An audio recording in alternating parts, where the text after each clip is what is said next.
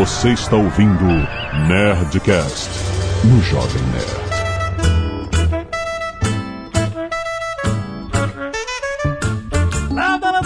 Nerds! Aqui ele está tratando o Jovem Nerd com muitas dúvidas sobre o botão verde. Aqui é o Tucano e a democracia é a pior forma de governo, com exceção de todas as demais.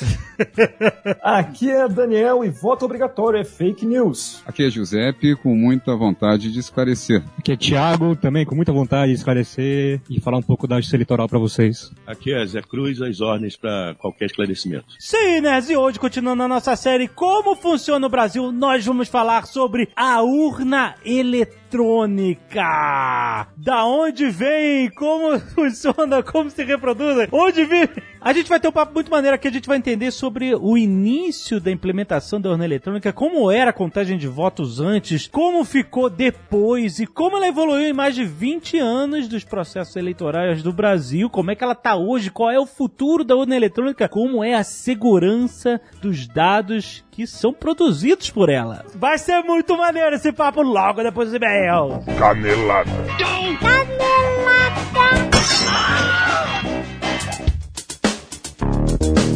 Muito bem, Zeca, vamos para mais uma semana de e-mails e caneladas do Nerdcast. Vamos. Hoje vamos dar parabéns ao HostGator Azagal, Ó. que está comemorando 10 anos no Brasil. Mas quem é HostGator, Jovem Nerd, para aqueles que não sabem? Exatamente. O host, olha só, a sua ideia merece um site, Azaghal. Hum.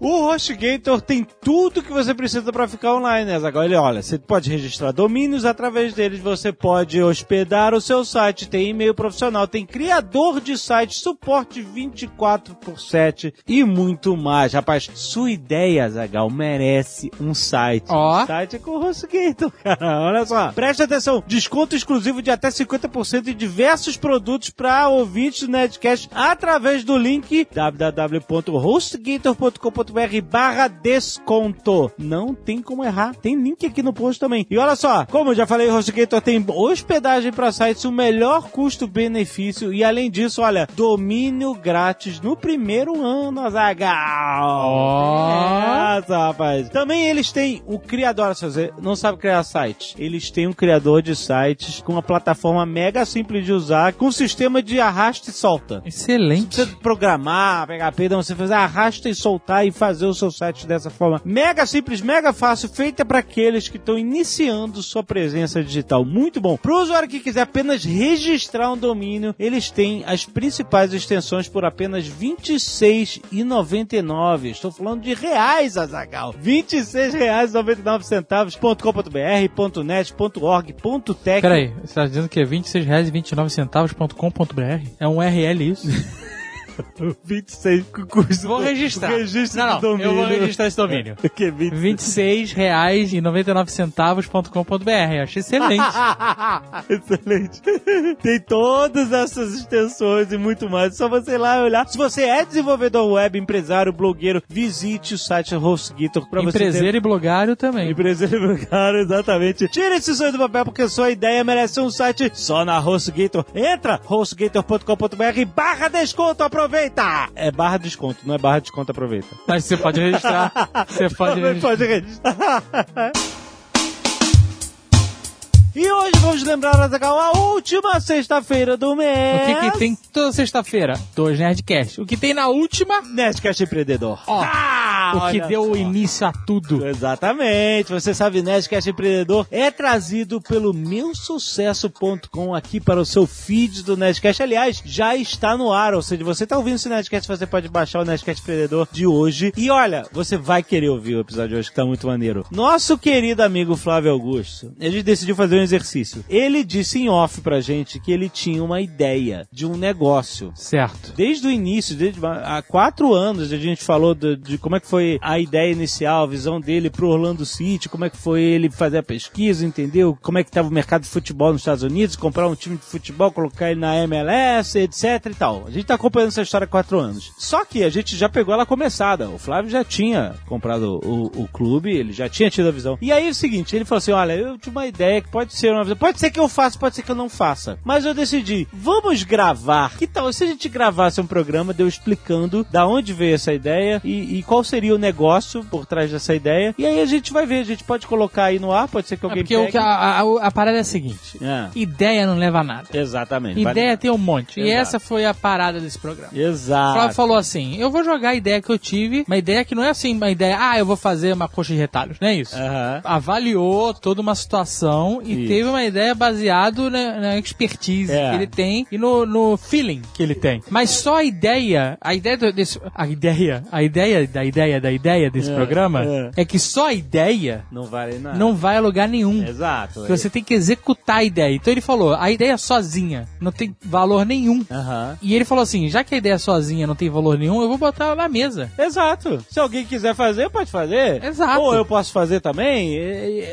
Vamos testar. Então pode ser que esse Nerdcast fique marcado aí como uma coisa profética ou, não. Mas assim, vale a pena você ver, porque é o cara que já teve visões concretizadas de outros negócios grandes, não só com o Alan Sealy, mas com o WhatsApp, etc. E outros negócios que ele tem. Vale a... Cara, escuta que tá muito maneiro, cara. E não esqueça de conhecer o meu sucesso.com. Vale a pena você visitar a escola de insight e negócios. Os caras fazem documentários, cara, incríveis, com, sabe, com qualidade world class de cinema, cara, sobre os maiores empreendedores do Brasil, cara. Tem série do Vale do Silício, tem um monte de histórias e lá tem até do Jovem Nerd Azagal. Ó. Vários estudos de caso desses caras contando como é que eles começaram, como é que foi a visão do negócio deles, quais foram as dificuldades. Um monte, cara. Vale a pena você assinar, cara. Quando você assina o meu sucesso.com, você tem acesso a todo o acervo de conteúdo que eles já criaram nesses últimos quatro anos, cara. É muita coisa. Então, vai lá, escuta o Nerdcast Empreendedor de hoje, que tá uma aula, e vá conhecer o meu sucesso.com e faça a sua assinatura. E Jovem Nerd, Ah, vamos dar passagem mais uma vez pra esses folgados. Exato, nós somos. Você sabe onde estamos, né, pessoal? Quem acompanha as redes sociais nossas sabe que estamos na Rússia, Exatamente. né? Quem nos chama de comunistas está vibrando. Quem acha que nós somos extrema-direita não tá entendendo porra nenhuma. Mas estamos aqui acompanhando a Copa, conhecendo, fazendo Nerd Tour. Nerd Tour Rússia vai ficar irado. Não é? Então, por conta disso, teremos que deixar mais uma vez Ah. Léo Lopes e Mal Hum. tomarem conta. O Mal, inclusive, que vai tirar férias. É quase de. Olha aí. Aí ele fica seis meses de férias. A Caraca. última vez foram seis meses de férias. É o quanto parece na nossa cabeça né, quando ele tira a pé. Muito bom. Vai lá, galera. Comporta. Claro, Jovem Nerd. É claro que a gente se comporta, mas sabe o que, que eu acho engraçado, Mal? Hum, É que nós é que somos os folgados. eu vou ficar bem folgado. Hoje é meu último dia. Olha Inclusive, aí. não, nessa hora eu já estou de férias. Eu já É? estou com a minha camiseta havaiana, tomando Ah. meu drink com guarda-chuvinha. Ah, que delícia! eu não posso falar nada também, porque recentemente também tirei uma folguinha. Mas Aham. agora eu gostaria de fazer uma coisa aqui. Por favor, ô técnica música de Rússia. Olha aí. Porque quem é que está comendo estrogonofe todo dia? Fala pra mim. Todo dia estrogonofe, né? É um absurdo. Todo dia é um estrogonofe, todo dia é um bunker, todo dia é um, um trono com privada. Você viu aquilo? É maravilhoso. Eu, eu não gosto dessas viagens deles, porque depois eles voltam. É. Ah, fui pra Itália. Vocês comem pizza aí, mas vocês não comeram a verdadeira pizza. Agora vai ser, vocês comem estrogonofe aí com ketchup e, creme de leite? Nós comemos o verdadeiro estrogonofe. Não, e tá tão fresco o negócio agora que até a grafia mudou. Agora é estrogonofe. Ah, é verdade. É, estrogonofe. Mas o negócio é que nós é que somos os folgados, estamos aqui trabalhando. Certo. Quer dizer, você não mais, porque agora você já está de férias, então. Enfim, eu continuo aqui trabalhando por todos nós aqui, chibatada. Mas a gente vai aqui então tocar os e-mails e caneladas do último Nerdcast. Então, se você aí, chatonildo, não quer ouvir, você pode pular diretamente para 21 minutos e 53 impressões digitais. Malfate o cacete de agulha, nossos nerds queridos, lindos, maravilhosos que doam sangue e salvam muitas vidas, tiram as fotinhas e manda pra nós aqui com aquela cara de cacete de agulha, assim. Alexander Cousin, Fábio Rogério Carneiro da Cunha, Gabriel Silvestre, Márcio Santos, Nicolas Trevisan Setter, Gustavo Yukio Hayashida, Jasmine Maxilene Alves e João Pedro Silva Castilho, uma galera que foi junta doar sangue, Cícero Augusto Gomes da Silva, João Passarelli, Gabriel Bortoli, Ariel Sodré Dias e Bia de Almeida foram juntos, Eduardo Júnior, Flamínio Nunes, muito obrigado pelas suas doações. Flamínio, se Flamínio Nunes, acho que ele doa quase todo mês. Ele deve estar um, um grilo já. De... chassi, chassi de grilo. todo mês ele tá aí. E no Escalpo Solidário, a galera que doa os seus cabelinhos para quem precisa fazer as suas peruquinhas de cabelos naturais, temos só uma contribuição essa semana, então vai receber o destaque a Juliana Shimizu. Juliana Shimizu, muito bem. Obrigado aí também, Juliana, por doar os seus cabelos. Arte dos fãs, temos algumas aqui com destaque o Dom Azagal pelo Victor Suzuki, uma arte que me dá um pouco de medo, eu devo confessar. ok. E temos aqui também Old Man Ozob por Jorge Vianney, inspirada em Old Man Logan, mas bonito. eu duvido muito que o Ozob sobreviva para ter essa cara, tendo em vista todos os acontecimentos. E temos aqui também uma excelente, que é o Sr. K embaixo da ponte, sentado nas ações da Petrobras aqui.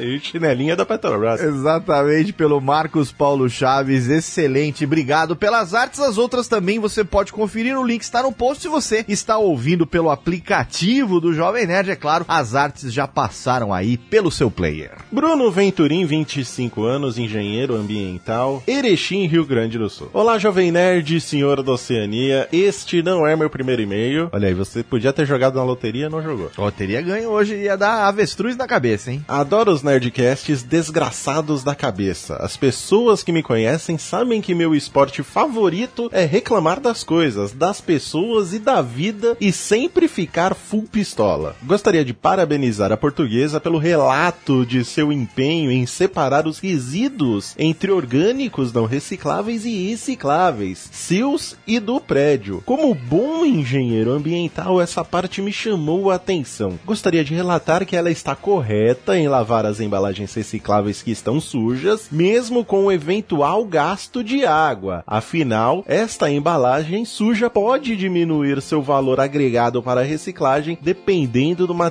ainda vale a pena reciclar e dificultem muito a vida do reciclador. Aí, vamos ajudar os recicladores, gente. Exatamente. Muitas vezes as pessoas descartam o material como reciclável, mas que está sujo, achando que vão fazer um bem, mas no final só causam transtornos para o reciclador, o qual não merece receber um material sujo e fedento, que ele terá que manipular e só depois dar o destino correto. Aproveitando o gancho, gostaria de sugerir no Nerdcast ou Nerdologia sobre a crise barra catástrofe ambiental causada pelos plásticos e microplásticos que se depositam nos oceanos. É preocupante. Abraços, continuem se divertindo e fazendo boas ações para a humanidade. Olha aí, tem que lavar os recicláveis, gente. Tem que lavar, eu sempre falo isso. A perca de água, ela compensa se você lavar bem e não deixar o, o cara que vai separar lá sofrer. Exato. E tem que levar em conta também que tem lugares como aqui no interior, por exemplo, que não tem essas cooperativas que nem tem nas grandes capitais, sabe? Então, Uhum. se a gente já não facilita de casa, provavelmente o que é reciclável acaba sendo descartado no lixo normal mesmo. Uhum. E aí a perca é, é maior ainda, né? Você gostou desse meu novo vocabulário? Gostei, gostei. Vamos colocar junto com o Sage e com o cérebro. Ok. Na lista de palavras obrigatórias aqui do Nerdcast. Karen Bruguel, 24 anos, química. Olha aí, Campo Mourão, Paraná. É uma pessoa química, não é pessoa física. Ah, meu Deus Ah, muito bem. Olá, nerds. Esse não é meu primeiro e-mail. Não faz a menor diferença aqui. Eu e Mal estamos aqui. Quando nós estamos aqui, a democracia domina. Exato. Ouvindo o Nerdcast 625, me identifiquei com as histórias da Leila envolvendo crianças, pois já vivi várias. Leila que causou furor e gerou memes nas redes sociais com essas histórias de crianças. Se você não ouviu ainda, tá perdendo tempo. Certa vez, uma colega que tinha um netinho com cerca de 7 ou 8 anos veio na minha casa e ele disse que ia brincar no quintal. Ela não estava se importando muito com o que o menino ia fazer e eu já estava esperta e fiquei de olho. Resumindo, eu peguei o menino jogando areia, pedra, terra e parafusos na máquina de lavar roupas. Que criança maravilhosa. que estava funcionando. Mas quando vi ele jogando fora a comida do papagaio e maltratando o bichinho, não me aguentei e briguei com a criança. Disse pra ele que ia fazer com ele a mesma coisa que ele fez com o papagaio. Olha, dependendo da piada, esse negócio da coisa do papagaio aí. Eu ia prender ele numa gaiola sem comida e sem água e ia ficar cutucando igual ele fez com o bichinho. Bom, quem tem o papagaio e tinha botado ele na gaiola era você, né, É querido? verdade, Então, olha aí. Vamos aí, vamos ver a coerência aí do que você está dizendo. O menino ficou desesperado a ponto de me implorar para não fazer isso. Não quero biscoito, não quero biscoito, amigo. e para não contar para o pai dele, pois ele não tolerava esse tipo de malcriação fora de casa e ainda iria tirar a galinha de estimação Ah. dele. Olha, ele tinha um bichinho e Pois maltratava é. dos outros, pô. A galinha Mary Lou dele ia tirar a Mary Lou. A avó ficou tão envergonhada que foi embora e todas as vezes que me vê, ainda pede desculpas. E o melhor é que ela nunca mais trouxe a criança aqui da minha casa. E quanto à sugestão que foi dada no Nedcast sobre dar paz e vassouras para crianças, eu digo que com algumas funcionam, pois eu tenho um priminho que adora a brincadeira de varrer calçadas. Isso tá precisa uma, uma musiquinha, por favor, técnica, faz favor aí, bota o molejão. Como aqui em casa eu não tenho brinquedos, ele brinca com a vassoura e com o rastelo por pura e espontânea vontade. E assim nós vamos explorando as crianças, que é o que importa. Que maravilhoso. Vai comprar um brinquedo novo, vai comprar um aspirador de pó pra ele. Nossa senhora, vai. explora a criançada mesmo, muito bom. Thales Augusto, 22 anos, bacharel em estudos literários em formação, Jundiaí, São Paulo. Hum. Olá, Jovem Nerd Azagal. Dois fatos, eu gostei que ele já. Ah, então, ele colocou. Eu achei que ele ia ousar, ele não ousou. Dois fatos importantes. Esse não é meu primeiro e-mail, podia ser usado, não foi. E todas as informações acima são falsas. Ah! Olha aí, tem, um- tem um plot twist ainda no final. Mas peraí, será que ele não é bacharel também? Essa informação é falsa? Não se chama Thales e não tem 22 anos e nem é de Jundiaí. Nem é de. Jundiaí. Jundiaí nem fica no estado de São Paulo. Perfeito. ah, e vale aqui um, um parênteses, hein? Tá cada vez mais difícil a gente achar título pra essa série de programas. Porque a gente vem num crescendo ao longo desses 12 anos aí. Exato, é. E tá cada vez mais complicado encontrar título pra esses programas. O próximo eu não sei como é que vai ser. Eu também não sei, demorou mais tempo pra definir o título desse ele pra fazer a vitrine e editar. É eternamente desgraçado, sei lá, não sei, mas tá, a gente tá ficando desgraçado da cabeça de achar título pra esses programas onde a gente é desgraçado da cabeça. Mas continua, mano. Ah, a próxima vai ser Desgraçado da Cabeça 6. Pronto. É a missão.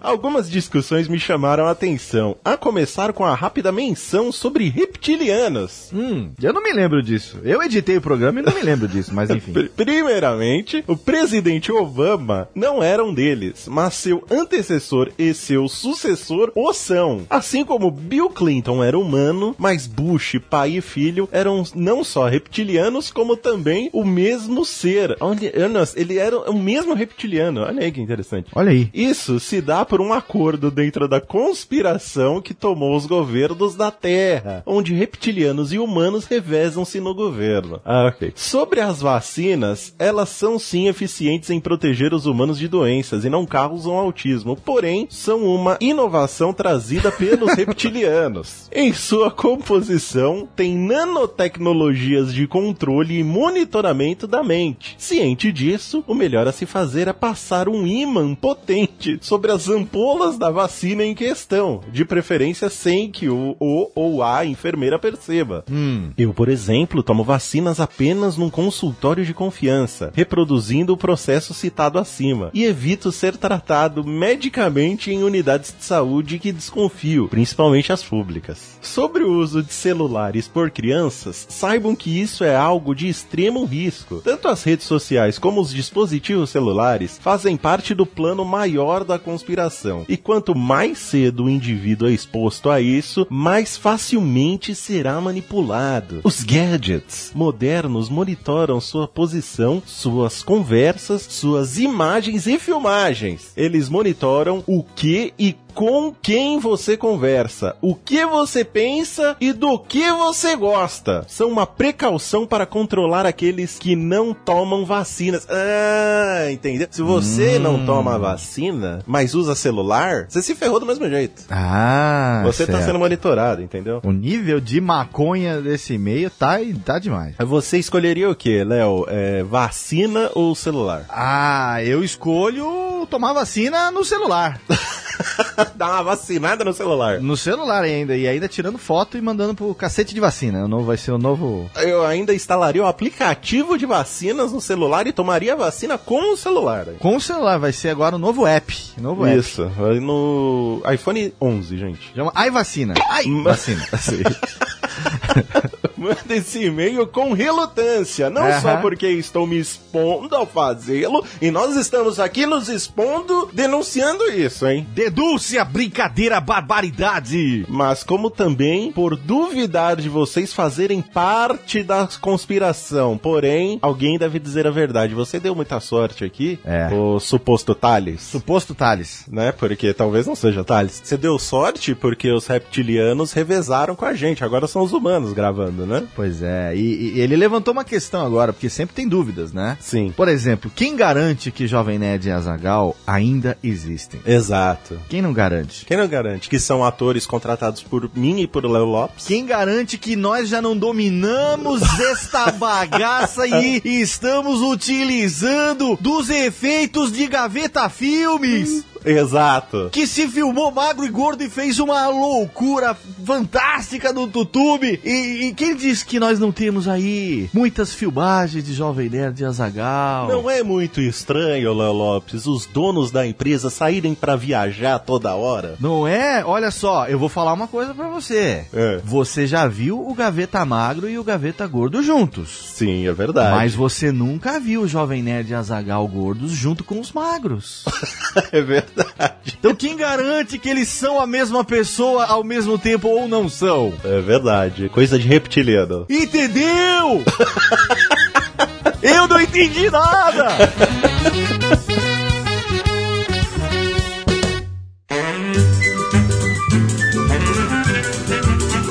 Eu quero começar aproveitando a presença do Giuseppe aqui. Giuseppe, por favor, eu queria que cada um explicasse exatamente qual é a- o seu cargo no TSE pra gente entender as especialidades de cada um. Muito bem, eu estou secretário de Tecnologia da Informação pelo menos 12 anos, sou servidor do Tribunal Superior Eleitoral há 22 anos e tive a grande oportunidade e honra de ser coautor da urna eletrônica. Trabalhei com a equipe chamada Os Ninjas, que desenvolveu o projeto da urna eletrônica e mudou um paradigma do país. Opa, eu sou o Thiago, é, estou como assessor de gestão eleitoral, sou servidor do TSE há 10 anos e eu trabalho aqui na uma função de assessorar, de auxiliar a administração do tribunal em todas as questões administrativas que envolvem a eleição, é, desde as resoluções, as contratações que precisam ser feitas, o acompanhamento de todo o projeto da eleição. É, eu sou Zé Cruz, coordenador de sistemas eleitorais. Eu coordeno todas as equipes que fazem os sistemas para as eleições, desde o cadastro eleitoral, passando pela urna eletrônica, pela totalização, pelo registro de candidaturas e pela prestação de contas. Então, toda a parte do sistema eleitoral é comigo. E o Daniel trabalha no TCU, ele tá aqui de curioso.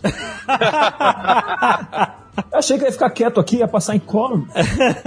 Gente, eu queria começar então falando sobre o processo da urna eletrônica, que é uma coisa que o Brasil foi um dos, não, um dos primeiros países a, a adotar, né? Realmente não foi, Giuseppe? É, nós temos um 22 anos de utilização da urna eletrônica e ela surgiu justamente para mudar um cenário, um paradigma que nós vivíamos no passado. Uhum. Provavelmente vários que estão nos ouvindo aqui não viveram esse passado tão Sim. difícil e questionado que eram as eleições eh, da forma convencional ou na forma do papel, Uhum. onde se votava em cédulas de papel, se escrevia lá no papelzinho, dobrava aquele papelzinho, se colocava esse papel dentro de uma urna de lona e no final se abria essa urna de lona, se jogava os pa- os papéis em cima da mesa e o próprio homem ia ali contando, somando aqueles resultados, transferindo aqueles resultados para outras planilhas, em papel, evidentemente, e ah, divulgando os resultados. Onde havia a a mão do homem, atributos que são inerentes ao ser humano. A lentidão, né, que se comparado a um computador, por exemplo, a prática de erros, e até o ditado diz errar é humano, e principalmente a possibilidade de se realizar mu muitas fraudes. E isso acontecia muito no passado. Então nós tínhamos um cenário lento, repleto de erros e com muitas fraudes, inclusive bem conhecidas, inseridas dentro de um processo, que era o processo eleitoral, onde se levava até duas semanas ou mais para se obter um resultado. A maior fraude na época das cédulas de papel praticada era transformar o voto branco em um voto válido para algum candidato? Era essa? Essa era entre várias, né? Uhum. Tinham vários estilos de fraude, desde aquela da, no momento da votação, que era chamada a fraude da, de- da formiguinha, né? Do voto formiguinha, onde o eleitor, o primeiro eleitor que entrava para votar, recebia a cédula oficial, entrava na cabina para fazer a votação, eh, guardava aquela cédula em branco no bolso e botava um papel qualquer dentro da urna. Saía com aquela cédula oficial em branco e lá fora ele preenchia e já botava na mão da pessoa que ia entrar. Aham. A pessoa que ia entrar já entrava com o voto preenchido, a missão dele era voltar com uma cédula em branco. Então o processo ia acontecendo dessa maneira, né? Então os votos já entravam lá preenchidos lá fora e circulava ah, o voto original, né, o virgem, ia lá para fora para ser preenchido. Cada um que entrava, só pra eu entender melhor, cada um que entrava botava aquela cédula que já tinha sido preenchido fora e levava consigo a cédula em branco pro próximo, é isso? Exatamente, né? No cabresto, né? O próximo preencher ali. Exatamente. Assim, esse era um dos conhecidos, né? Existiam várias outras formas de, na questão, por exemplo, da apuração. Quando entravam as cédulas não preenchidas ou em branco, ali se dava um jeito de se escrever algum, ah, algum elemento que identificasse um partido ou um candidato. Existiam algumas técnicas, inclusive gente que colocava até a pontinha da carga da caneta embaixo da unha, conseguia escrever com o dedo numa célula e aí apresentava, ó, esse aqui é o número 78, todo mundo olhava, realmente está preenchido com 78. Aham. Outra forma também era interpretações. Então tinha um rabisco ali na cédula e aí Uhum. se interpretava da maneira que convinha. Certo. É, ah, eu entendi que isso aqui é o número 97. Aí, Então, ah, é 97. Tinha um caso aqui na minha cidade, eu moro em Santos, tá? Ok. Nos, nos anos 80, numa eleição pra prefeito, eu era muito pequeno, mas eu me,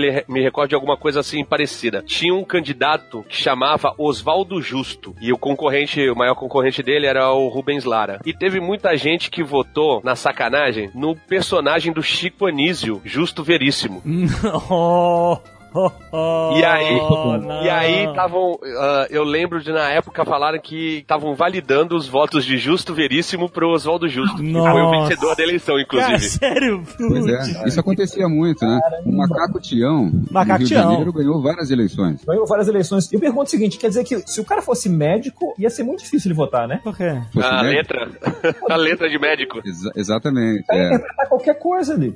E é uma grande oportunidade para se interpretar do jeito que queria, né? Aham, sim. Essa é uma das formas. Existiam outras, por exemplo, a, a urna emprenhada. A urna emprenhada é aquela que é a, a urna convencional, né? Um saco de lona, onde se colocavam as cédulas e ela saía de um determinado ponto das zonas eleitorais e até aos locais de votação. Nesse trânsito, ela era engravidada. Ela, para tá, sa- sair vazia, chegava lá já com alguns votinhos dentro. Aham. Inclusive o próprio ministro Fux contou na- na mídia aí um caso que ele era juiz eleitoral, que foi chamado para averiguar uma potencial fraude. Ele foi uma urna emprenhada, né? Ele pegou aquela urna que deveria estar com nenhum voto dentro, abriu, tirou lá, e quando se observou lá dentro, tinha um maço de, já, de votos, ainda inclusive na liguinha. Nossa. Não se deram nem o trabalho de tirar a liguinha para botar lá dentro, quer dizer, tinha um maço de votos já na liguinha ainda dentro da urna. Emprenhar de forma organizada, né? Bem, é, bem organizado o negócio Tá tudo bagunçado lá dentro. separadinho já por votos, tudo certinho, né? Bem Caraca. organizada, coisa para facilitar, inclusive, a, a apuração. Esse era mais uma das formas de fraude, né? Também tinha a do que chamava-se de mapismo. Então, o voto já vinha sendo lá, digamos, fraudado desde a formiguinha, depois da transcrição, depois chegava no final, tinha que passar os resultados para uma planilha. Uma planilha no papel. Naquele momento é que se faziam os acertos ali. Por exemplo, se tiravam votos nulos ou votos em branco e já se destinavam para um determinado candidato. Então a quantidade de votos nulos e votos brancos eram muito baixo, porque se aproveitava essa oportunidade para se escrever o nome de um candidato ali, um número ou qualquer coisa. Mas é claro, né? Um desperdício de recurso, né? Pô, vota lá em branco, aproveitar, né? Exatamente, não aproveitar aquele momento, não, não respeitar ali aquela cédula. Os processos era, digamos assim, conhecidamente frágil, lento, repleto de erros e com muitas fraudes implementadas. Eu vi lá no objetivo, o objetivo era bem direto, né? No, no processo histórico. Era assim, tirar a mão humana do processo de apuração. Exato. O objetivo da criação da urna eletrônica. Basicamente, Exato. peraí, dá teu jeito, vai tirar a mão do homem. Essa mão, assim, corruptível, né? Assim, da natureza humana. Exatamente. E esse Eu foi o grande objetivo, é é mitigar a mão do homem do processo, diminuir ali a possibilidade da mão do homem fazer qualquer tipo de fraude desse, né? E a forma é, muito bem direcionada foi colocar a tecnologia. Então, substituir o processo manual por um processo eletrônico digital. E isso fez com que nós é, tivesse, ganhássemos ali celeridade, precisão, né? Porque ah, o computador conta com muito mais precisão do que a mão do homem, funcionalidades de tecnologia, como funcionalidades de segurança, funcionalidades de auditabilidade. Então o processo ficou rápido, mais preciso e auditável à medida que foi substituído pela tecnologia. Não, mas peraí, agora a gente tá trazendo de volta o papel aí justamente para trazer auditabilidade.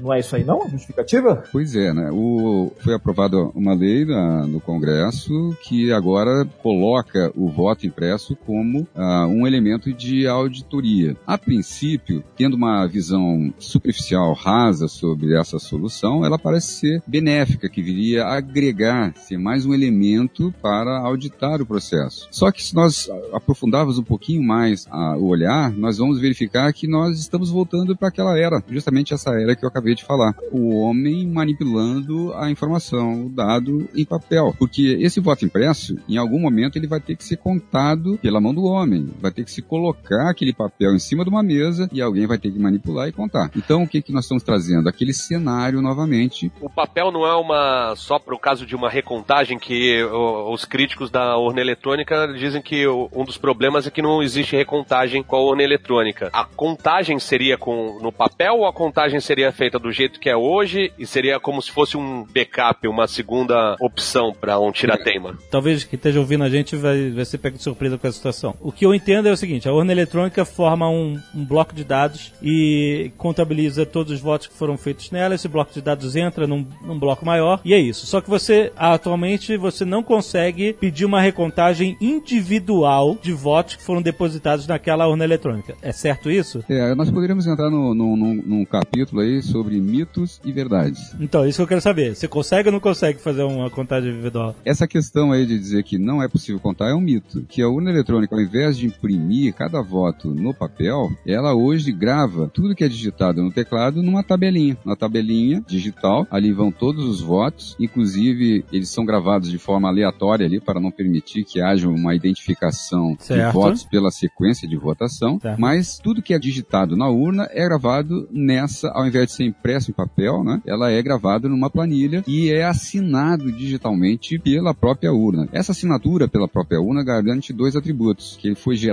por uma urna oficial e que ela está íntegro, porque se alterar qualquer informação nessa tabelinha, essa assinatura não bate mais. Aham. Ou seja, existe um elemento muito mais preciso, um elemento digital que permite sim uma contagem ah, pelos interessados, pelos partidos políticos. E pelo fato de ser um arquivo digital, a grande vantagem é que pode ser compartilhado com todos. Ou seja, eu consigo compartilhar ou distribuir todos os votos de todas as sessões eleitorais para todos os partidos, por exemplo.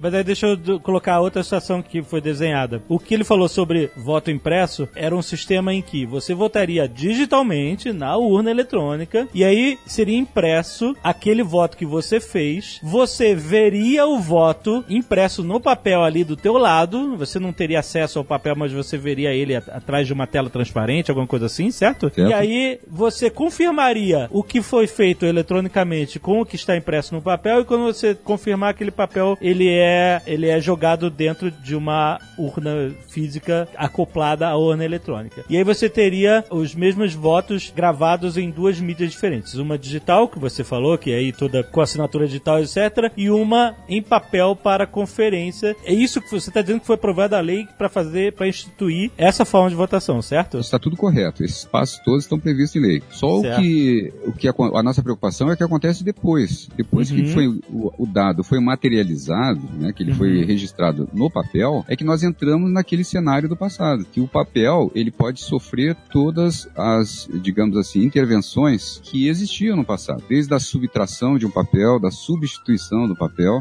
ou da inclusão de um outro papel. Na verdade, esses votos vão ser colocados em cima da mesa. O papel não é uma segurança para você conferir com a mídia primária que é digital? Sim, seria. Mas só que o papel é muito mais frágil que a digital. Para se fraudar hoje, por exemplo, um voto digitalmente, se precisa de muita inteligência. Precisa se quebrar uma criptografia, precisa se quebrar uma assinatura digital, precisa se quebrar elementos de segurança, de hash, então são todos digitais. Isso tudo, inclusive, é colocado à disposição nos testes públicos de segurança, né, que nós realizamos aqui, chamamos os hackers, eles ficam tentando fazer isso e não conseguem. Então, no papel, nós voltamos para um cenário extremamente frágil, porque o dado passa a ser materializado. E nesse caso do voto im- impresso, que vai ser colocado em cima de uma mesa, não se precisa de inteligência para fraudar, basta ter um pouquinho de habilidade com a mão, esconder um voto daquele no momento de contar que você já fraudou. E aí não vai bater o papel com o digital. Quer dizer, nenhuma inteligência e só um pouco de habilidade se conseguiria nesse caso, porque o papel entra num outro cenário, né? Se fraudar com muita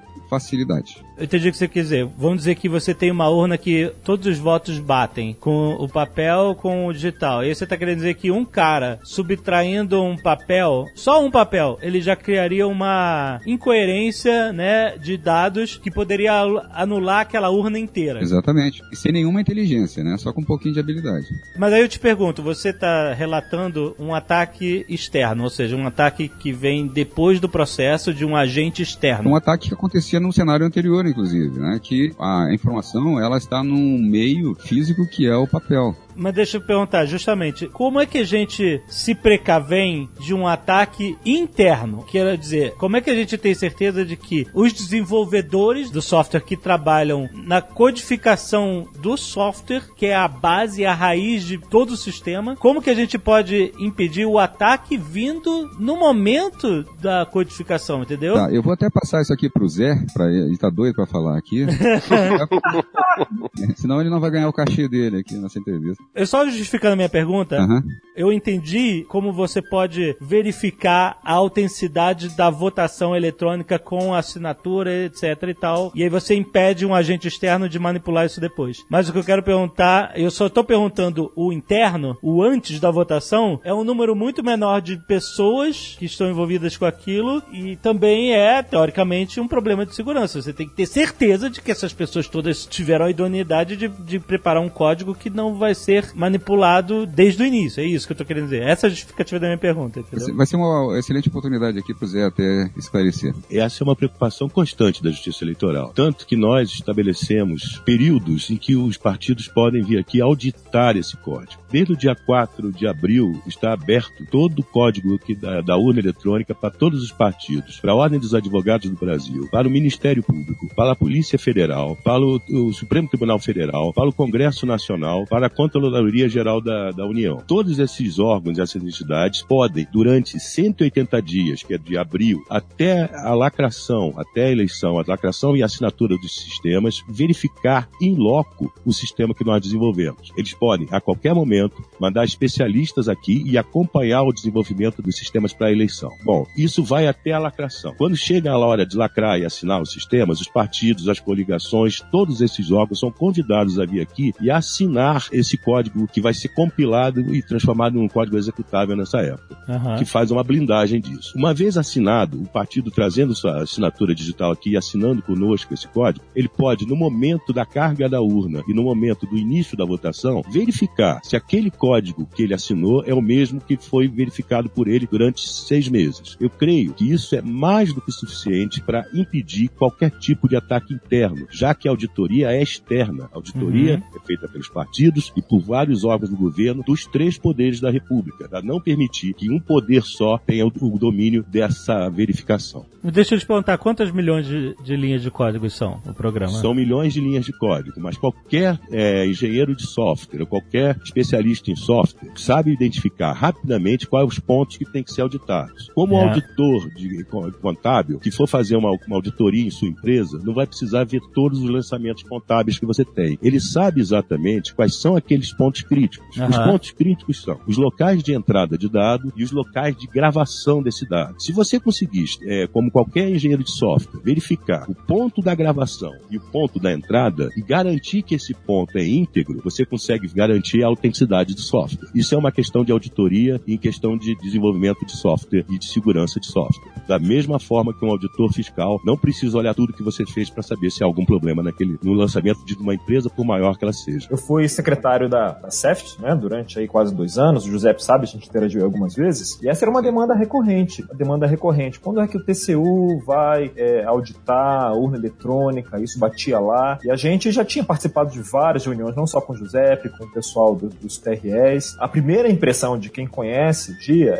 é de que, como o Zé tá falando, que a- o arcabouço todo é muito seguro. Só o fato do TSE expor isso o tempo todo para auditagem, dos partidos e dos curiosos também, né, que podem chegar e testar, isso já traz uma robustez para o sistema. Na verdade, qualquer desses caras que estudam, tem gente que se dedica a isso com muita profundidade, porque conseguir quebrar uma urna traz uma notoriedade, uma recompensa muito alta para quem conseguir, um incentivo é muito alto. Então, o que você tem hoje, parece que o, o, Giuseppe tem um- uma pessoa que tem isso como uma, uma bandeira, né, Giuseppe? Que tem trabalhado isso, que é lá da Unicamp, ah, que tem trabalhado e tem colocado alguns vídeos sobre isso. Não sei se o Zé, o José pode falar um pouquinho sobre isso. É um prêmio muito grande conseguir quebrar a urna. Tanto que eles vêm aqui, tentam, conseguem alguns sucessos, a gente corrige esses sucessos, chama-os de volta e eles têm condição de verificar se aquilo que foi feito durante os testes se foi corrigido ou não. Nós terminamos semana retrasada o reteste do, do teste que foi feito em 2007 com as correções que nós implementamos. Quanto ao TCU, 2007? 2017 nós fizemos Ah, o teste, 17. eles entraram em novembro de 2017. Eles entraram, fizeram algumas, tiveram alguns sucessos, ah, bem difícil de ser aplicado na prática, mesmo assim nós os consideramos e corrigimos,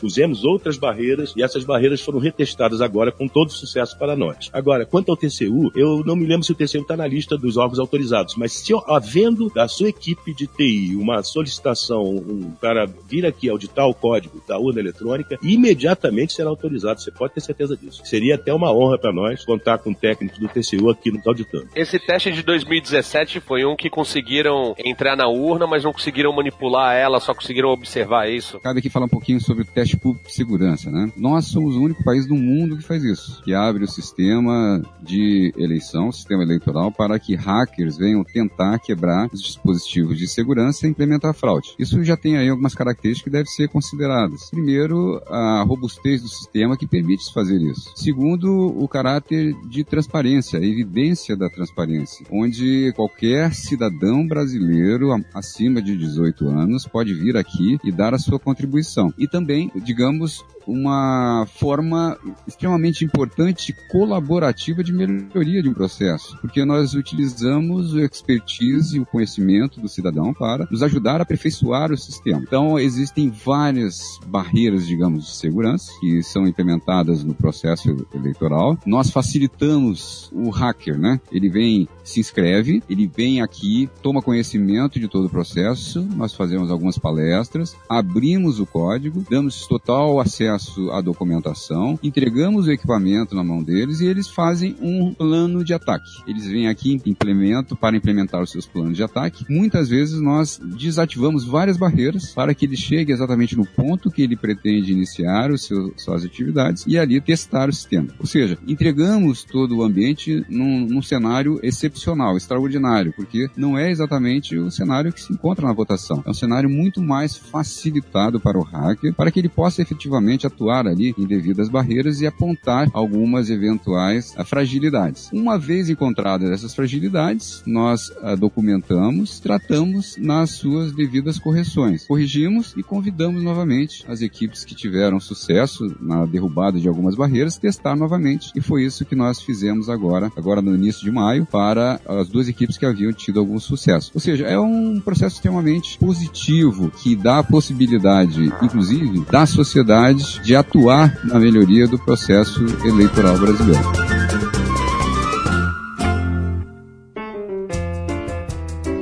Giuseppe, deixa eu só te fazer uma pergunta um pouco mais provocativa, é, no sentido que você conhece o professor Diego Aranha, da Unicamp, que participou desses processos e tal, e já debateu com ele na televisão, etc. E ele é bem crítico ao formato atual da urna eletrônica, e o, o que eu, tô dizendo só o que eu ouvi ele, ele dizer, era que eles tiveram um tempo muito limitado para fazer o, os ataques e que a sessão deles teve que ser encerrada recentemente agora, enquanto um ataque estava aberto, que eles não conseguiram explorar todas as possibilidades do ataque e que em 2012 eles puderam, depois de fazer esse processo, escrever um relatório lá de 40 páginas do que de falhas que eles encontraram e tal. E hoje em dia, para participar do processo, você tem que é, assinar um NDA que você não pode mais divulgar as falhas que você encontrou publicamente e tal, não sei o que. Essa é uma das críticas dele ao processo atual. Aí eu te pergunto, ele não tá aqui para te perguntar, mas eu vi isso na minha pesquisa. Como é que você responde a, a esse tipo de colocação dele? De que você não pode mais divulgar? Qual é o motivo? Motivo e sobre o tempo limitado de não poder continuar explorando os ataques, etc. Bom, aí tem algumas pontuações, digamos assim, né? Primeiro que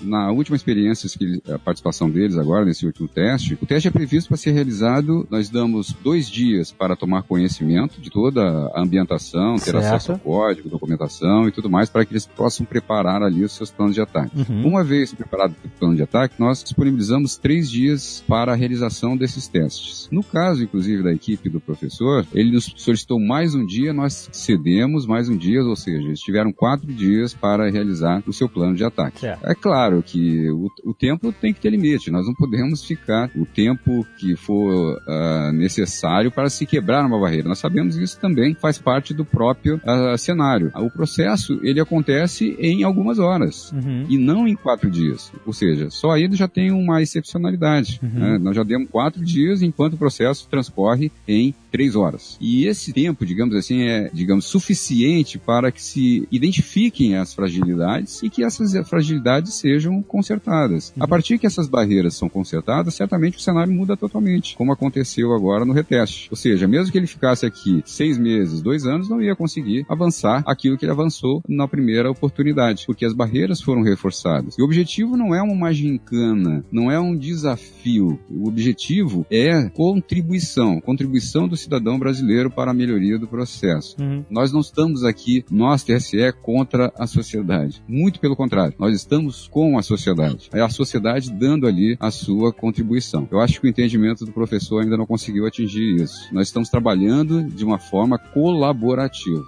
e não disputando nenhum prêmio.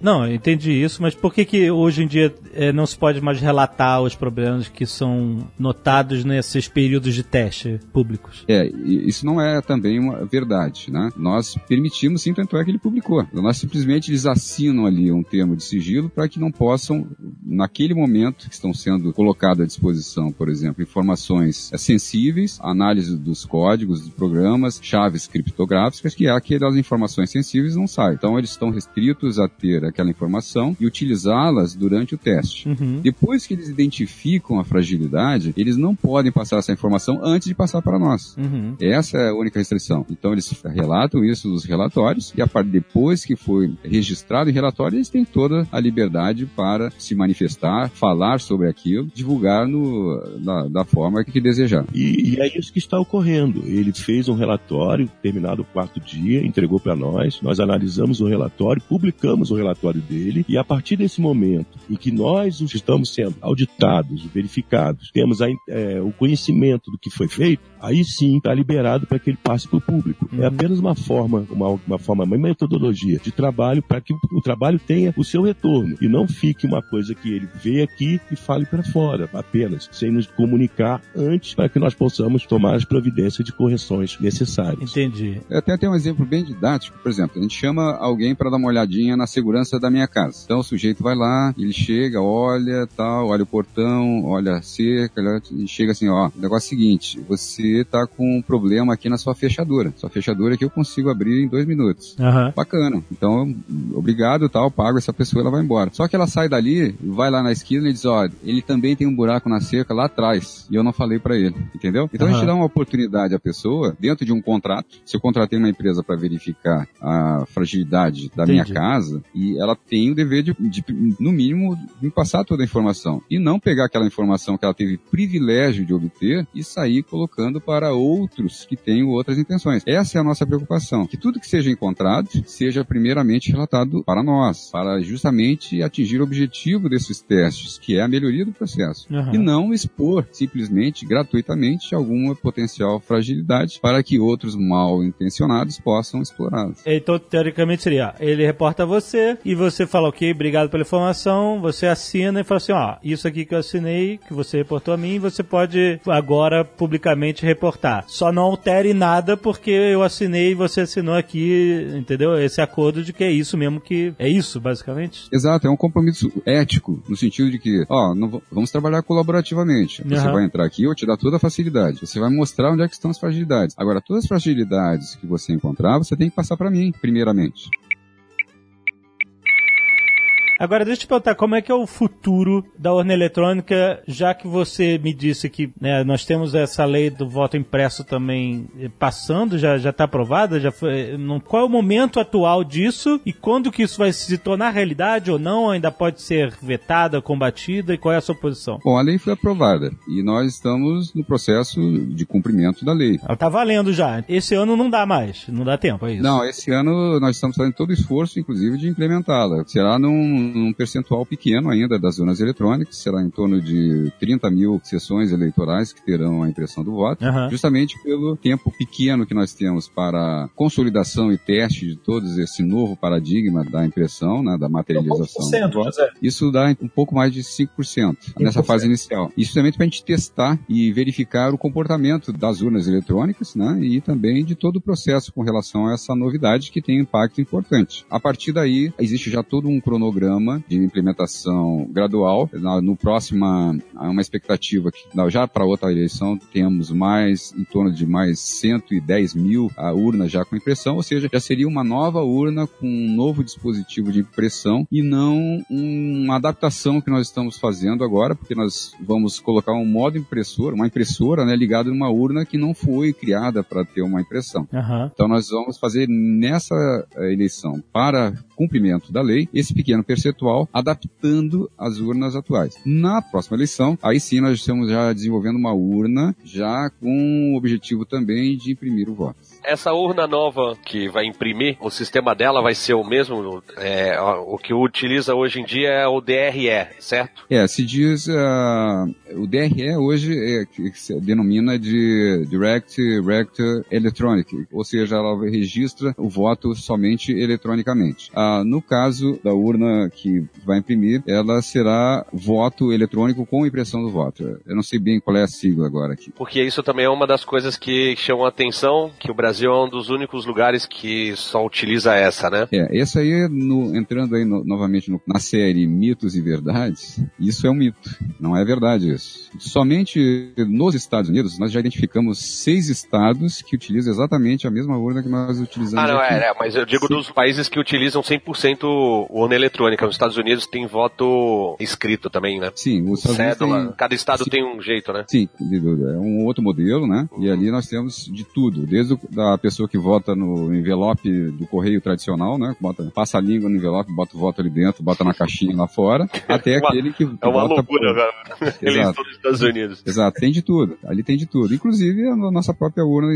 em, em pelo menos em seis estados. Existem outros países também que utilizam urnas ah, bastante semelhante ao que nós usamos. Ah, no caso da França, da Itália, entre outros países da Europa que agora eu não tenho exatamente anotado, mas já fizemos uma pesquisa, inclusive su- sugiro que verifiquem no site e-voting, que tem informações ali de eleições no mundo todo, e ali se pode ver exatamente que há vários modelos sendo utilizados no mundo, e o Brasil não é só o único país que usa uma urna que somente registra eletronicamente. Existe Mas vários... tem vários que abandonaram essa urna para modelos mais de outra tecnologia, né? É, existem modelos que se adaptam melhor às normas, digamos, de cada país. né? Nós nós temos um modelo, começa desde a nossa Constituição, passando pelas leis complementares, pelas resoluções que definem um compêndio de requisitos que se adequam exatamente ao modelo que nós desenvolvemos, que é a nossa urna brasileira. Inclusive, é, existe uma, um outro aspecto aqui entre o mito e verdade, é que a urna eletrônica não é do fabricante, né? não é do fabricante A, não é do fabricante B, nem do fabricante C. A urna eletrônica brasileira é do Tribunal Superior Eleitoral, independente do fabricante que a materializa. Esse é um diferencial também. Nós não compramos do mercado.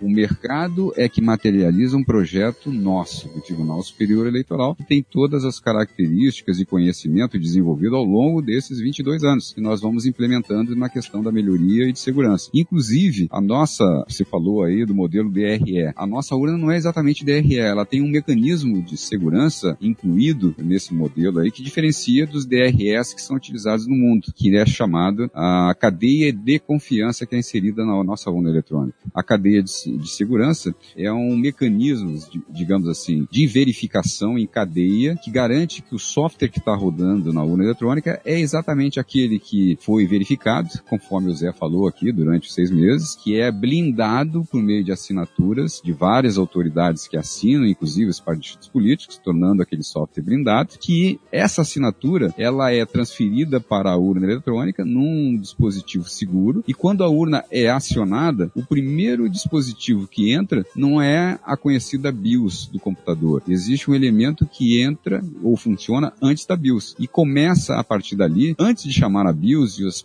as outras camadas de software que vão rodar na urna eletrônica, começa uma verificação de assinatura antes que esses elementos subam. Isso garante que, se funcionou, se a urna funcionou, ali está rodando um software oficial, eliminando a possibilidade de um software não oficial ou um software adulterado funcionar, porque existe essa cadeia de confiança que é inserida, inclusive, exclusivamente no equipamento brasileiro.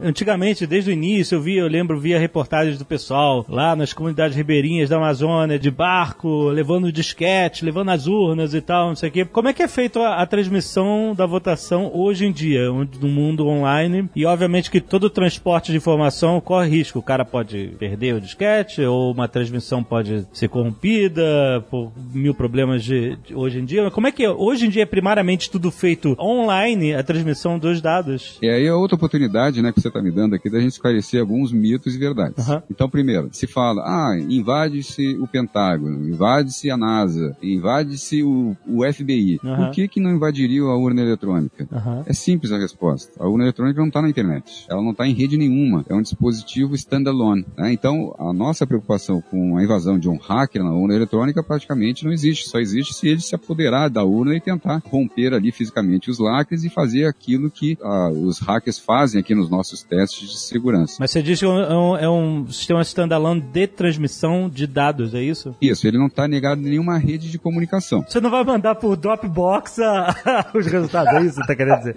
Ex exatamente, não existe esse caso não. E aí, nessa, é, é, uma preocupação que existe, ah, mas eu confio na urna, mas eu não confio na transmissão dos dados. Uhum. É outra forma também, outra oportunidade de esclarecer. A urna eletrônica já foi projetada que, exato, primeiro, ela não está em rede nenhuma. Não tem como um hacker chegar lá, invadir, roubar o dado pela internet. Isso não existe. Então, ela tem todo o seu software lá inseridos blindados, e no momento que é verificados, que só funciona por meio dessa cadeia de confiança, e no momento que ela encerra a votação, ela, primeiro passo que ela faz é emitir o resultado. Ela emite esse resultado no papel, o chamado boletim de urna, e esse boletim é distribuído para os fiscais de partidos que estão ali no, no âmbito da sessão eleitoral e afixado na sessão eleitoral. Inclusive, um dessa, a, nessa cópia impressa, né, ela também coloca um dispositivo de QR Code, que permite o cidadão comum, um app disponível inclusive pela Justiça Eleitoral, de ler esse QR Code em todas as sessões e obter ali todos os resultados que saíram no âmbito das sessões que ele conseguir. Ou seja, o primeiro passo que a urna faz quando ela encerra a votação é expor o resultado.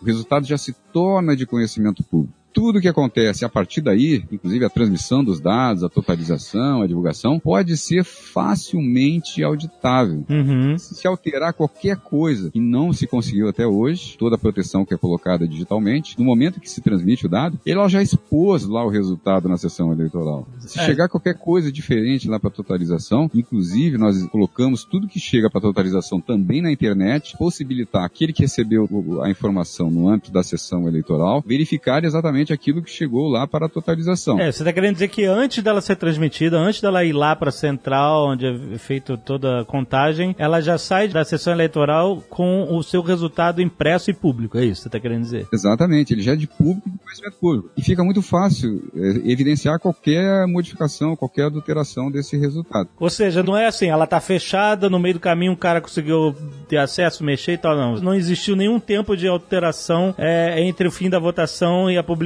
do primeiro resultado daquela sessão. É isso que você tá querendo dizer, certo? E aí ela- já expôs o resultado, já é de conhecimento público. Tudo que acontecer aí é uma consolidação que vai ocorrer, mas daquilo que já foi exposto. Mas aí o que acontece? Ela imprime o resultado e grava na mídia digital, que é uma, uma, uma mídia digital, que é o dispositivo de memória da urna. Ali se grava o resultado, se a, a urna assina e criptografa aquela informação. Uhum. Aquela mídia sai da urna, vai para um ponto de transmissão. Nesse ponto de transmissão, que geralmente são, está ligado na nossa rede privativa da Justiça Eleitoral, ele verifica se é um dado assinado pela urna e tudo mais, transmite aquilo até o outro ponto. Quando chega no, no computador que faz a totalização, fica nos 27 data centers dos 27 tribunais regionais eleitorais, ele faz um checklist daquela informação que chegou. Primeiro verifica se foi assinado por uma urna oficial, depois ele vai no segundo passo, decifra aquela informação, porque só ele que tem a chave para decifrar, verifica o conteúdo e aí depois disso ele expõe o resultado na internet e depois só é que soma para a totalização. Uhum. Ou seja, tem vários pontos de verificação, vários pontos de, de auditabilidade que dá, digamos, formas de verificação, de auditagem de todo o trâmite da informação. Então é isso que dá realmente a garantia de que tudo está indo bem na eleição e a população de um modo geral, inclusive o próprio eleitor pode acompanhar isso com muita facilidade. Os boletins de urnas impressos são no mínimo cinco no momento do encerramento da sessão. Um desses boletins de urnas, ele é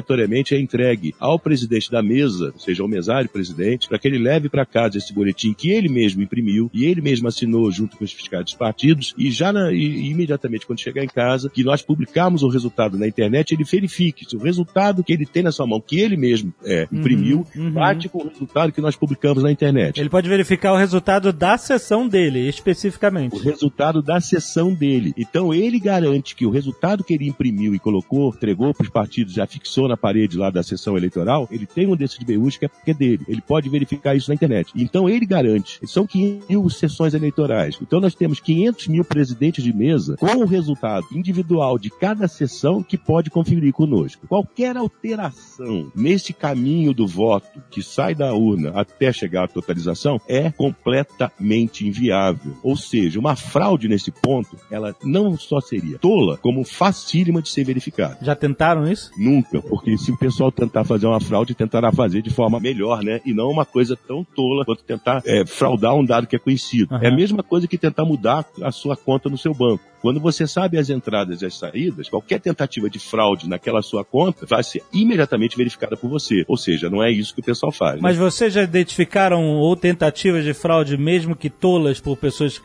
sei lá, desconhecem como é o processo eletrônico e tentam... Existiu algum, algum histórico disso, tipo de coisa? Eu tenho vários históricos de, na verdade, de tentar enganar candidatos. Al- Alguma pessoa chegar para um candidato, prometer que vai fazer, alterar os dados de votação para esse candidato Ah. e exigir, por exemplo, um determinado valor, sendo que metade do valor seria entregue Aham. antecipadamente Aham. e o segunda parte do valor ao final do resultado da urna. É, mas aí o cara merece, né, cair no, no golpe.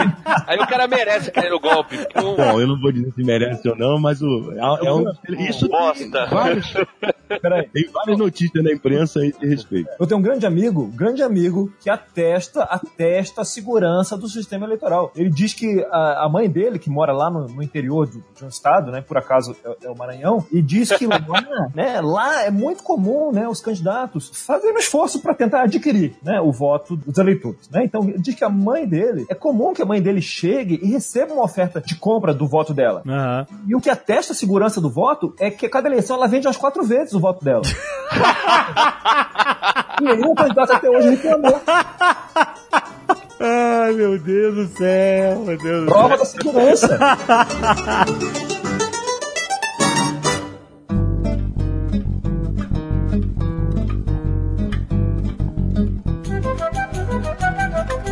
Agora, uma pergunta é: essa estrutura toda aí que se coloca camadas e camadas de segurança, isso tem um preço, né? A eleição no Brasil não, não parece ser a eleição mais barata, né? Que tem por aí. Isso, na assim, é uma consequência de uma sociedade absolutamente traumatizada, né? Nós pagamos um preço pelo nosso passado para ter uma eleição mais segura, ou não? É, a gente pode botar os pingos nos is, né? O, o- hoje o custo do voto gira em torno de um dólar, aproximadamente. O custo total do voto no Brasil. Caramba. Aí se questiona, né, se a questão da relação custo-benefício. Basta nós olharmos um pouquinho o passado, né, nós eh, e aí questionaríamos qual é o qual era o custo no passado de se ter levar pelo menos duas até três semanas para se obter um resultado, principalmente numa eleição geral para um presidente ou para um governador. Qual é o custo da paralisação de um país por conta de uma eleição? Qual é o custo da, digamos assim, da suspeição do resultado daqueles candidatos que estão ali eleitos? Né? Então são ah, custos, digamos assim, não exatamente ah, de fácil ah, contabilização, mas eh, que tem uma, uma, uma importância, digamos, na, na questão da sustentabilidade, inclusive do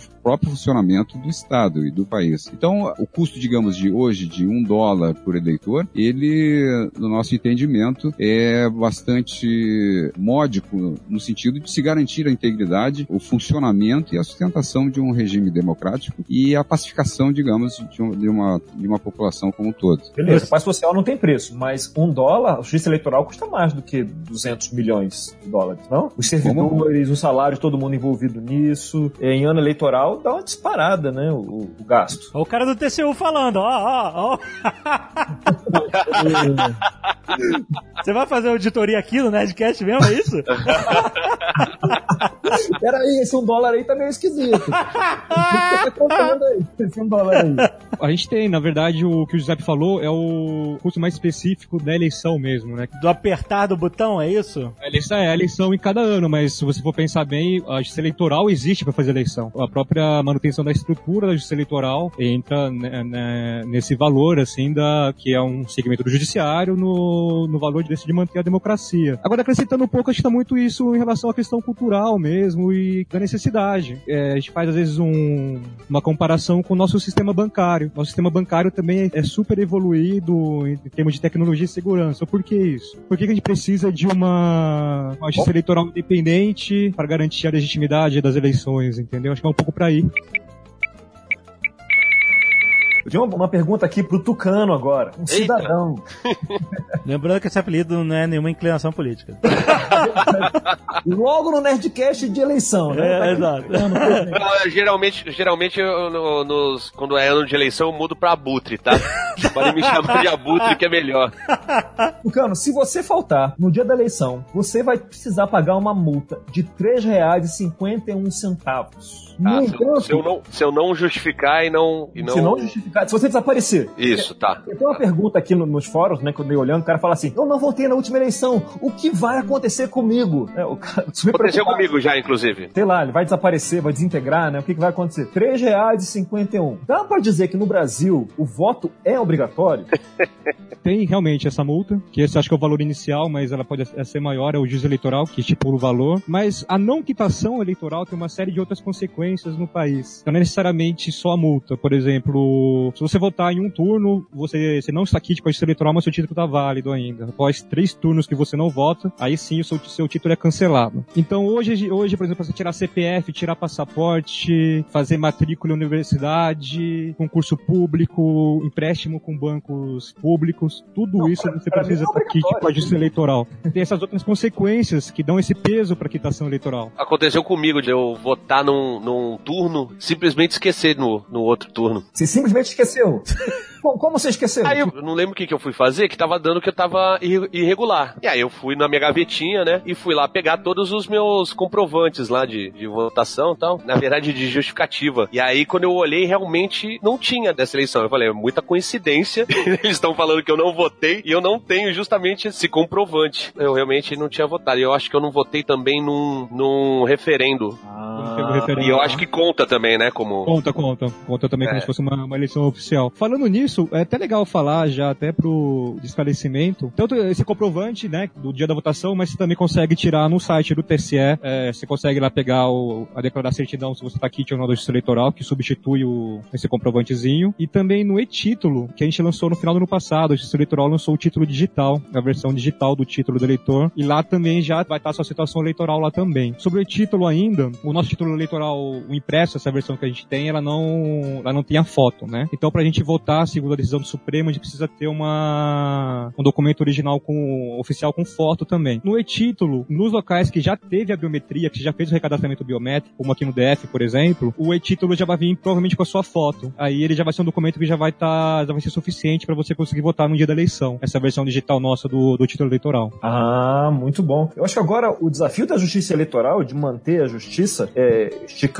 aqui o, o assunto para essas novas tecnologias, né, com as redes, ficou um pouco mais complexo, né? Antigamente você tinha boca de urna, botava lá um monte de gente em volta, né, ali, e, antigamente, né, há pouco tempo atrás. Agora você imagina, como você vai conseguir disciplinar um pleito aonde fica muito fácil divulgar, por exemplo, viralizar um monte desses fake áudios com a voz do fulano do Beltrano. Imagina a voz do- de um investigador falando que descobriu algo lá, do Alckmin, não sei o que lá, ou uma voz fake do Lula imitado, que não é tão difícil assim, né, pra quem sabe fazer, falando pra votar no fulano, pra não votar no fulano, aqui, ali, esse negócio correndo pra todo lado. Ficou mais complexo viralizar esse tipo de coisa, não? A Justiça Eleitoral criou uma comissão que está estudando essas questões de fake news e que vai dar uma, um parecer e uma forma de se combater isso. O combate a esses fake news, ela pode passar pela TI, mas certamente suplanta a TI nisso, é, nesse combate. Tem que se ter uma, uma, uma questão de culturamento da população, vários outros tipos de ação que não são ação de tecnologia. A Secretaria de Tecnologia da Informação está colaborando com as equipes que estão trabalhando nesse determinado assunto aqui na Justiça Eleitoral. Mas é, a nosso papel não é de vanguarda, nosso papel é de prover as ferramentas de tecnologia para esse fim. A biometria entrou há pouco tempo né, aqui no, no jogo. E aí o TSE rodou uma solução para ver a unicidade dos eleitores, né? Se o eleitor lá tinha um título ou mais. E aí teve um resultado um pouco surpreendente. Eleitores com cinco, mais títulos eleitorais, né? Foram identificados. Essa seria uma fraude. A biometria na urna eletrônica ela traz mais segurança, né? Para a urna, evidentemente. Mas essa fraude do cara ter vários títulos, que foi descoberto com isso, o que, que significa isso, né? Qual era a intenção? Bom, eu acho que aí, bom, nós iniciamos o processo de identificação biométrica em 2007. Isso já é uma grande evidência e um benefício de se apostar na tecnologia como o carro-chefe do processo eleitoral, que beneficia introduzir elementos de integridade à medida em que evolui a tecnologia. Iniciamos esse trabalho em 2007 e hoje nós temos 80, em torno de 85 milhões de eleitores biometricamente cadastrados, que Uau. se identificam na urna eletrônica por meio da sua biometria, pela sua digital. Considerando que não há duas digitais iguais no mundo, é um elemento extremamente preciso para garantir que aquele cidadão que está lá votando e sendo identificado é o mesmo que se registrou. Além disso, nesse banco de dados de 85 milhões de cidadãos devidamente biometricamente cadastrados, nós temos um, um sistema chamado AFIS, que é o acronismo de Automated Fingerprint Identification System, que faz análise das minúcias de cada digital e verifica as- essas minúcias confrontando com toda a base. Ou seja, hoje nós temos 85 milhões de cidadãos cadastrados. O próximo que entra se mapeia cada minúcia de cada digital e se compara com cada digital de cada registro desses 85 milhões para verificar se há coincidência. No, me- no momento em que se verifica a coincidência, é algo irrefutável. Então tá lá, o João é o mesmo Pedro, que é o mesmo Carlos. Ou seja, Uhum, uhum. as digitais garantem que ali existe uma pessoa com duplicidades ou pluralidades, personagens criados com benefícios escusos. Nessas verificações dessa base de 85 milhões de cidadãos, nós identificamos um número de, de, de, de duplicidades ou pluralidades em torno de 30 mil pessoas, sendo que um sujeito bateu o nosso recorde aqui, identificamos um sujeito com 52 identidades. Sujeito Caraca! com 52 identidades. Pensa Nós no podemos de identidade aí. certamente ele tem crise de identidade, né? Ele não sabe mais quem ele é.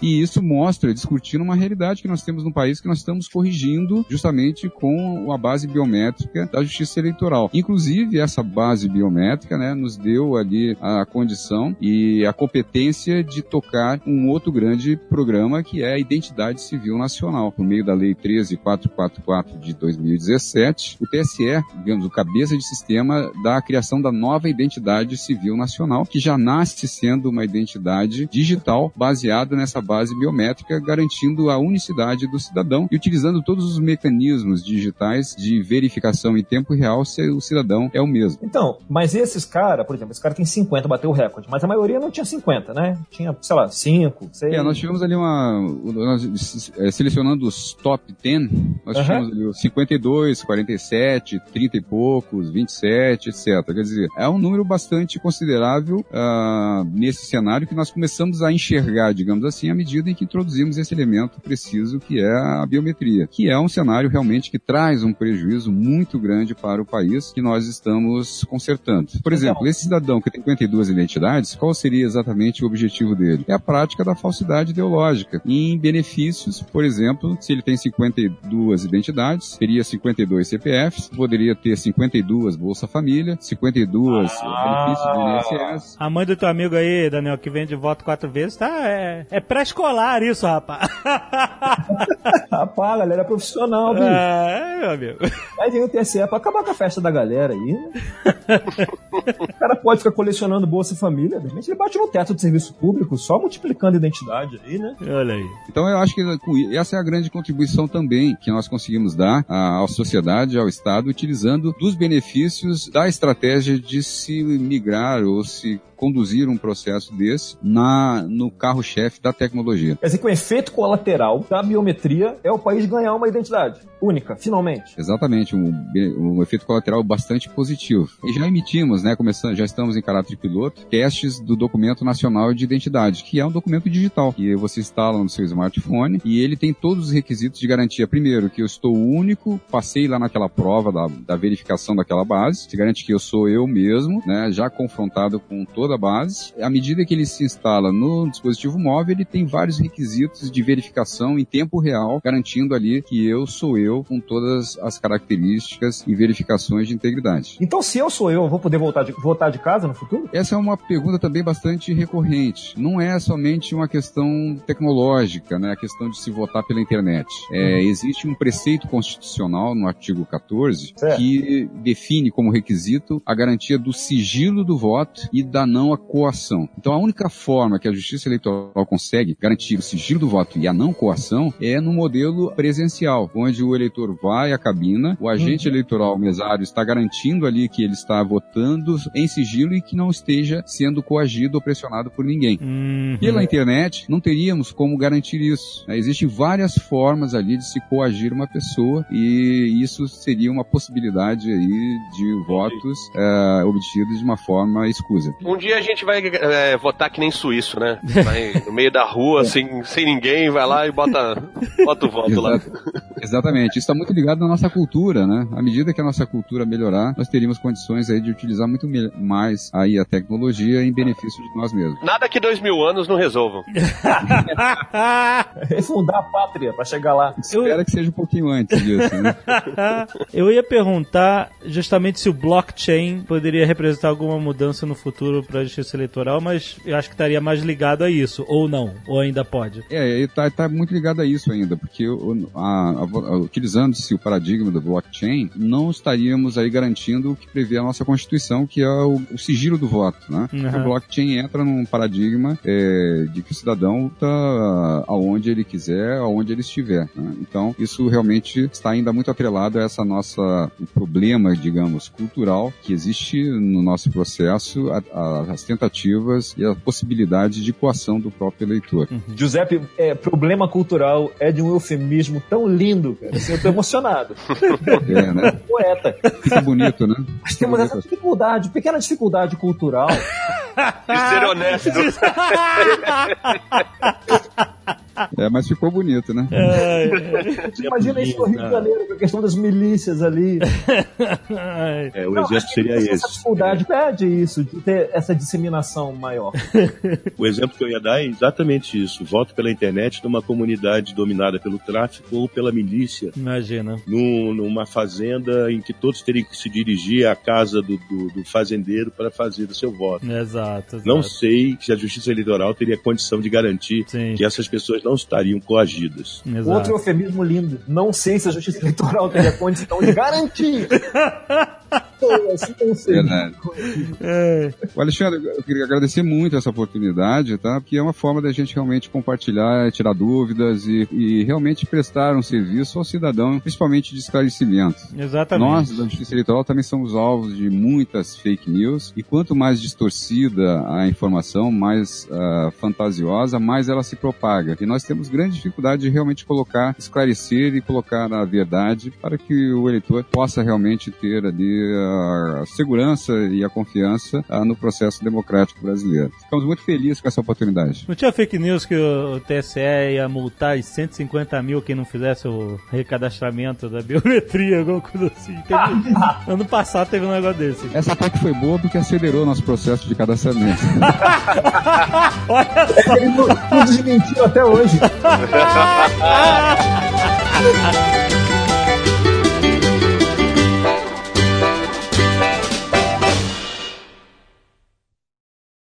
Este Nerdcast foi editado por Radiofobia, podcast e multimídia.